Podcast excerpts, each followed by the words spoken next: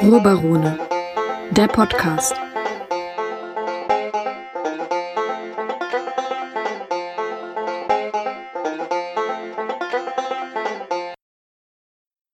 Herr Noll, Sie sind Spitzenkandidat der CDU für die Wahl des äh, Regionalverbandes, für das des Ruhrparlaments des Regionalverbandes Ruhr. Ja. Warum guckt man sich das an? Ja, weil, weil ich mit Leidenschaft hier diese Region bewegen möchte und in der Vergangenheit auch bewegt habe und sie mir eine Herzensangelegenheit ist, dass sich diese Region mit ihren Potenzialen, aber auch mit ihren großen Herausforderungen einfach zum Besseren weiterentwickelt. Das ist immer so ganz allgemein gesprochen. Auf der anderen Seite, ich habe auch einen ganz, ganz einfachen, ich hoffe auch nachvollziehbaren persönlichen Grund. Ich sage mal, ich habe zwei Söhne. Der eine Sohn, äh, Jens, lebt in Wien, eine der lebenswertesten Städte der Welt. Und ich mache mir mit einsichtig Jahren zunehmend Sorgen, was soll meinen Sohn eigentlich dazu bewegen, von Wien wieder in das, ins Ruhrgebiet zurückzukommen? Was sind die Attraktoren? Was für Lebensbedingungen, für Arbeitsplätze, für Umfeld findet er vor, das so attraktiv ist, dass er hin zurückkommt? Also ich glaube, das ist eine Zukunftsfrage dieser Region. Ja, also was haben wir, was bieten wir jungen Menschen, die hier die Zukunft darstellen? Und das Zweite ist mein jüngster Sohn, der Steffen. Der ist seit drei Jahren Gründer mit zwei Freunden zusammen, einem kleinen Gründerbetrieb in Bochum. Was hat der hier an Umfeld, was an Kontakten, an Klima, dass er nicht nach Berlin geht, sondern sagt, ich bleibe hier, weil das hier toll ist und weil ich hier Erfolg habe mit meinem Gründerbetrieb. Das sind so die Dinge, die mich bewegt haben, wo ich gesagt habe, nach konkreter praktischer Arbeit im Immobilienbereich, wo wir Wandel auf Standorten gemacht haben, nach Lehrauftrag an der Uni in Bochum mit den Geografen, wo ich das erforsche, Strukturwandel, Wandel altindustrialisierter Region, habe ich gesagt, jetzt ist die Zeit gekommen, von Seitenauslinie mal auf den Platz zu gehen und sich auch mit einzumischen politisch.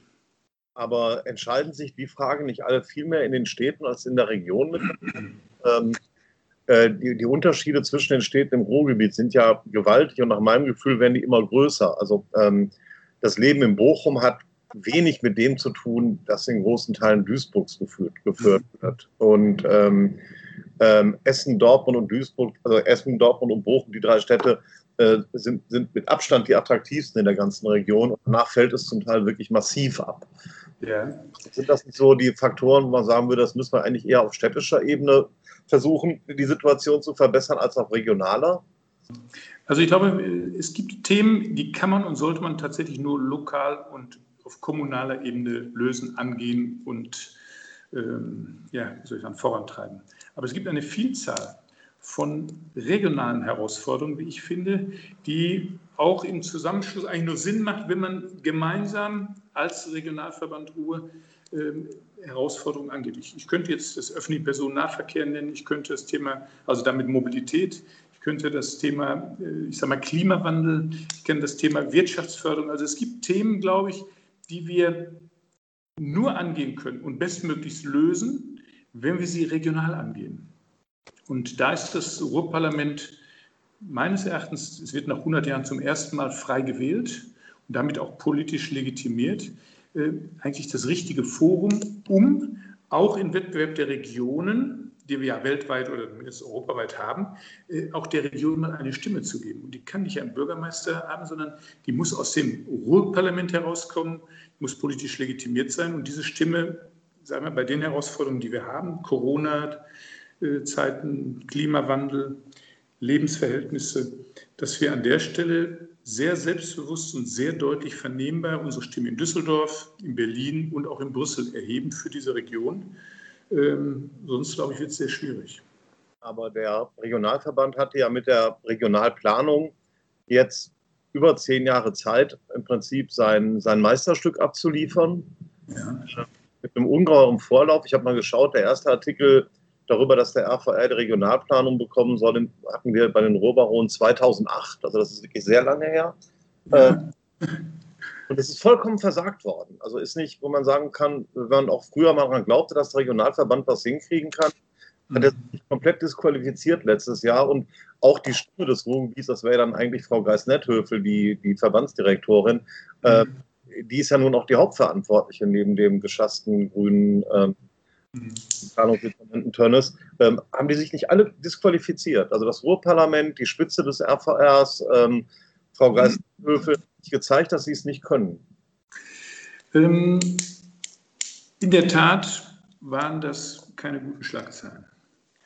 Und wenn man den Anspruch erhebt, äh, hier für die Region zu sprechen, dann muss man auch Leistung bringen.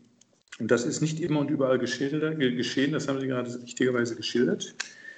Aber wir werden eine neue Situation haben. Wir haben zum ersten Mal, ich betrachte das auch ein Stück als Aufbruch. Man muss sich, nachdem es so schlecht gelaufen ist, einmal schütteln, Mund abwischen, aufstehen und weitermachen. Und ich glaube, da ist man, was den Regionalplan angeht, jetzt tatsächlich fachlich sachlich auf einem guten Weg. Man hat sehr schnell dann reagiert und hat Kooperationsstandorte und auch da, wo es einfach vor Ort pressiert, wo Druck ist, im Grunde auch Beschlüsse gefasst. Also man hat das versucht, wieder ein Stück auszubessern. Äh, und was die Stimme angeht, ich bin der tiefen Überzeugung, dass neben der Verwaltungschefin die Stimme sehr viel stärker aus dem Ruhrparlament heraus für die Region kommen muss in Zukunft, weil sie politisch legitimiert ist. Das wird ein Zusammenspiel sein und der Regionalverband und das Zusammenspiel mit dem Ruhrparlament. Wir müssen alle gemeinsam besser werden. Wir müssen weg von Streit und äh, äh, Auseinandersetzung, sondern wir müssen hinkommen zum Diskurs und dann zur gemeinsamen Stimme für diese Region. Denn nur wenn uns das gelingt, ja, weil der Wettbewerber sind draußen und die nicht hier im eigenen Hause sozusagen, äh, werden wir Chancen haben. Da müssen wir viel besser machen. Das ist im Übrigen ja auch interessant. Ich mache jetzt Wahlkampf und äh, eine der ersten Erfahrungen, die man dann macht, ist, die Menschen kennen das Ruhrparlament gar nicht. Die wissen gar nicht, wer der Regionalverband Ruhr ist. Zumindest die nicht, die nicht beruflich oder sonst irgendwo damit zu tun haben. Und das ist ja bezeichnend. Und äh, ich glaube, wir müssen auch alle gemeinsam, alle Parteien und der Regionalverband selber als Verwaltung antreten und sehr viel mehr den Mehrwert des Regionalverbandes, den Mehrwert des Ruhrparlamentes deutlich machen, denn nur dann werden sie uns auch ausreichend wählen und das verstehen. Und da haben wir viel Aufklärungsarbeit zu tun, da haben wir ganz viele dicke Bretter zu bohren. Aber ich freue mich darauf und ich bin sicher, dass äh, uns das auch gelingen wird. Und ich bin ja kampfeslustig und voller Energie, das für diese Region auch anzugehen. Man hat jetzt, also der Wahlkampf ist ja fast vorbei. Wir haben jetzt ähm, in ein paar Tagen wird gewählt am Sonntag. Ähm, wenn man in Städte geht und auch die, die und, und auch ähm, die, die, Zeitungen liest, ähm, hat man nicht das Gefühl, dass die ähm, dass das Ruhrparlament und die Wahl des Ruhrparlaments ein größeres Thema ist. Also in, in fast allen Städten ich, ich, sehe nur Plakate. Ich habe ein Plakat, glaube ich, gesehen, was sich aufs Ruhrparlament bezog. Der gesamte Wahlkampf ist ein Lokalwahlkampf. Mhm. Ja, in den meisten Städten, mal von Duisburg abgesehen, natürlich ein Oberbürgermeisterwahlkampf, also auch mhm. wie als einen Parteienwahlkampf. Mhm. Und äh, das Ruhrparlament, die, die Wahl wird kaum diskutiert und ähm, es gibt auch kaum Streit zwischen den Parteien und man, man, man auch kaum mit, wo, die, wo die Unterschiede und eigentlich, mhm. was man mitkriegt, ein bisschen auf Facebook, ähm, ist eigentlich auch eher weniger kontrovers als so gute Laune. Mhm. Ich betrachte die Situation des Ruhrgebiets als wirklich aus Westdeutschlands, ja eigentlich nicht passend ist. Mhm. Nein, ist richtig. Also wir werden zukünftig sehr stark in den Diskurs gehen müssen und die beste Lösung für diese Region ringen müssen. Aber es ist genau das, was ich gerade gesagt habe ähm, spiegelt sich auch in Medien und in der gesamten wahrnehmbaren Landschaft wieder. Äh, das Ruhrparlament kommt kaum vor und ist nicht bekannt. Dafür werden wir uns einsetzen müssen. Das müssen wir den Mehrwert den Menschen erklären. Das in Corona-Zeiten zu tun, ist als Wahlkampf verdammt schwer. Ja. überhaupt Gehör zu finden, überhaupt Möglichkeiten zu finden. Ich weiß, dass ich, äh, ich habe fast meinen gesamten Jahresurlaub jetzt in den letzten Tagen verbraucht, äh, sozusagen im Einsatz ähm, als, als Wahlkämpfer. Aber ähm, es ist auch in der Tat in der Medienlandschaft nicht groß und nicht breit diskutiert worden. Ähm, das stimmt. Und das muss sich ändern. Da muss ein Klimawandel her zu diesem Thema. Ich kann das jetzt einfach nur nüchtern feststellen und muss das als Auftrag für die nächsten fünf Jahre mitnehmen, daran beim nächsten, bei der nächsten Wahl etwas zu ändern. Das muss man klar sagen. Äh, aber da fahren wir dann fünf Jahre Zeit ich sage mal, die Akzente zu setzen, uns Gehör zu verschaffen, den Menschen Mehrwert, ich habe es jetzt schon mehrfach gesagt, des Ruhrparlamentes und des Regionalverbandes zu vermitteln und die Themen und Herausforderungen, die es in dieser Region ja zuhauf gibt, absolut richtig, da dann auch tatsächlich anzugehen. Dafür werbe ich ja um, um sozusagen die Stimme. Dafür werbe ich, dass wir auch Mehrheiten kriegen, um Gestaltungsmacht zu bekommen. Ob uns das gelingt, werden wir sehen. Also ich, ich sehe ja anhand der Zugriffszahlen immer sehr gut, welche Themen laufen und welche Themen nicht laufen. Ja. Und bis 2010 waren ähm, hier bei uns im Blog, der nun doch sich irgendwann mal ursprünglich gegründet wurde, um diese ganze Ruhrgebietsdiskussion zu führen, auch wenn das mittlerweile lange vorbei ist, waren Themen, die mit dem Ruhrgebiet zu tun haben, welche die gut gelesen wurden und viel kommentiert wurden.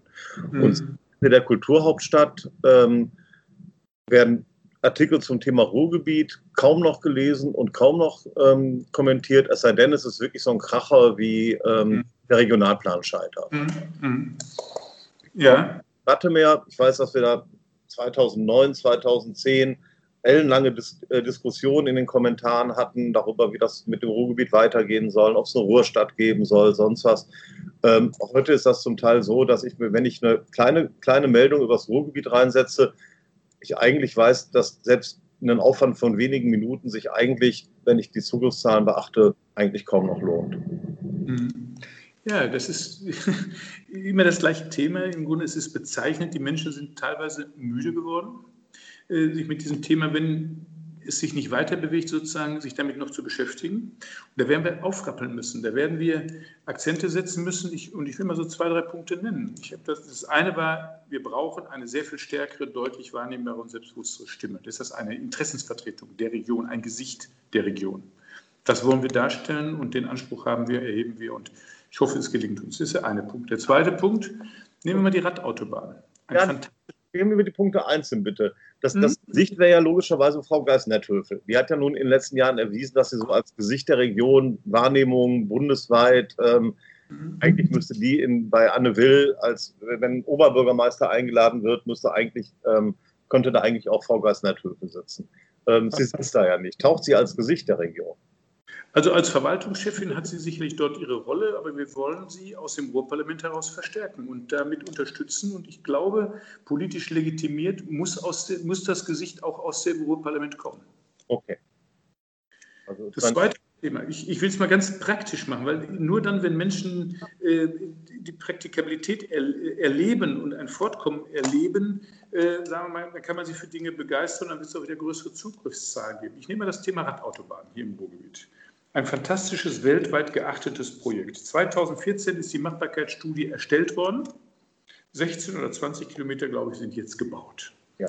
In, gerade in Corona-Zeiten, wo wir 30 Prozent mehr Radfahrer haben, wo der Tourismus, der Radtourismus hier im Ruhrgebiet von der eigenen RVR-Tochter äh, RTG ja beworben wird, wo wir den Ruhrtal-Radwanderweg haben, ähm, muss ich sagen, muss diese Radautobahn vorangetrieben werden. Wird jetzt im Augenblick realisiert durch Straßen NRW oder durch die Kommunen. Mein Ziel wird es sein, alles dran zu setzen, überparteilich mit der Verwaltung zu sagen, wie kriegen wir ein solches fantastisches Projekt nicht in den nächsten 15 Jahren, sondern in den nächsten drei bis fünf Jahren hin? Das kann doch wohl nicht wahr sein. Da müssen wir mal uns zusammensetzen und überlegen, wie geht das? Das kann nicht sein, dass wir dort so lange brauchen. Ich weiß, aus jahrelanger beruflicher Erfahrung, wenn es um Bebauungspläne geht, wenn es um Entwicklung geht, da müssen Grundstücksfragen geklärt werden, da brauchen wir Genehmigung und dies und das. Aber bei einem so wichtigen Projekt, so wesentlichen Projekt für diese Region muss es einen Ruck geben und wir müssen alle Beteiligten dazu hinkriegen, wie geht das schneller.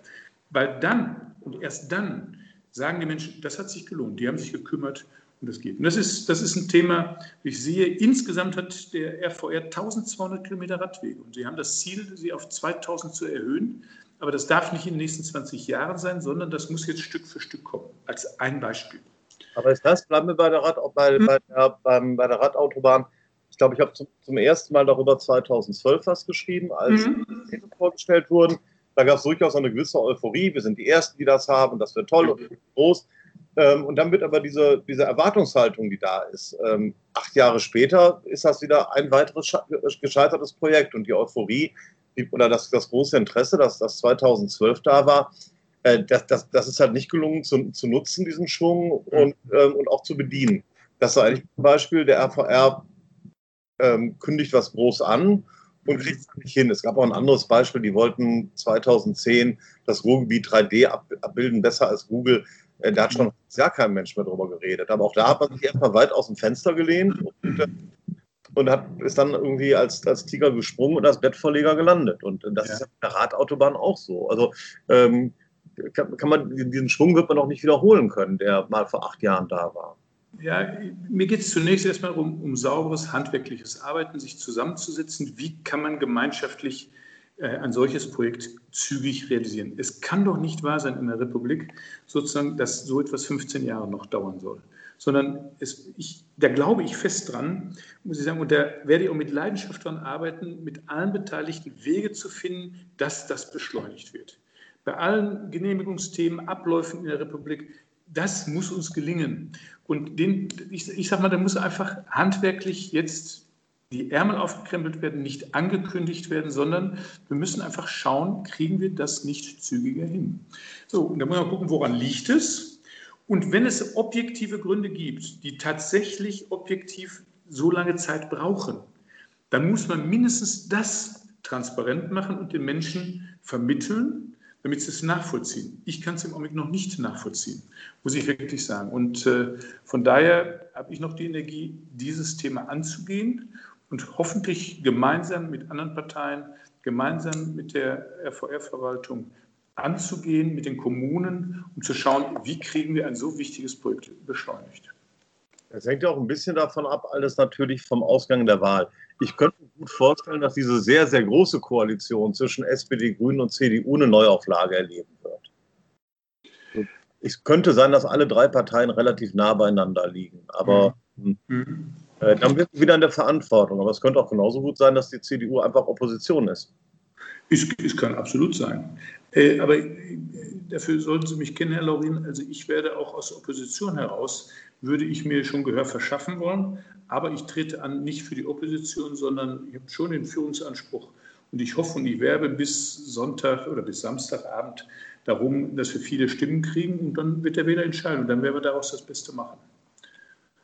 Okay, dann würde ich sagen, haben wir es doch. Das sind jetzt fast 20 Minuten. Das ist schon für einen Podcast ganz okay. Okay, das finde ich gut. Also, Sie merken, ich bin voller Tatendrang. Ob es gelingt, werden wir sehen. Ja. Ob wir da auch die Gestaltungsmacht bekommen. Der Gestaltungswille ist da, aber das die Macht dazu werbe ich und dann wollen wir mal gucken. Und dann freue ich mich schon darauf, Herr Lorin, wenn wir in fünf Jahren vielleicht beim Glas Wein und dann mit Kamera mal Resümee beziehen, ob der Ausflug in die praktische Politik sozusagen äh, nur ein Zeitweiser war oder ob er tatsächlich auch was gebracht hat. Nicht nur für mich, sondern vor allem für die Region, was ich, wofür ich erkämpfe und was ich hoffe. Okay, super. Gut. Tschüss. Ruhrbarone, der Podcast. Ruhrbarone zum Lesen findet ihr auf ruhrbarone.de.